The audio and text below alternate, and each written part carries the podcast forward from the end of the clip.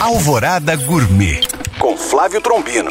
Oferecimento Net Móveis. Vende, aluga, conecta. Olá, meus queridos ouvintes.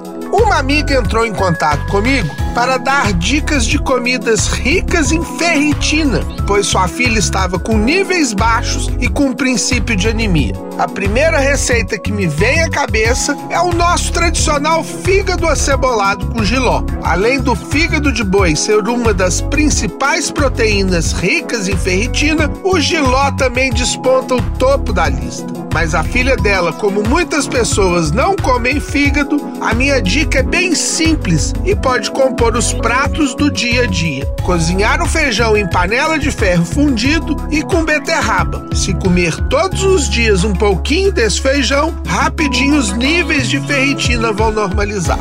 Bom apetite! Para tirar dúvidas ou saber mais, acesse este podcast através do nosso site alvoradafm.com.br ou no meu Instagram, Flávio Chapuri. Eu sou o Flávio Trombino para Alvorada FM.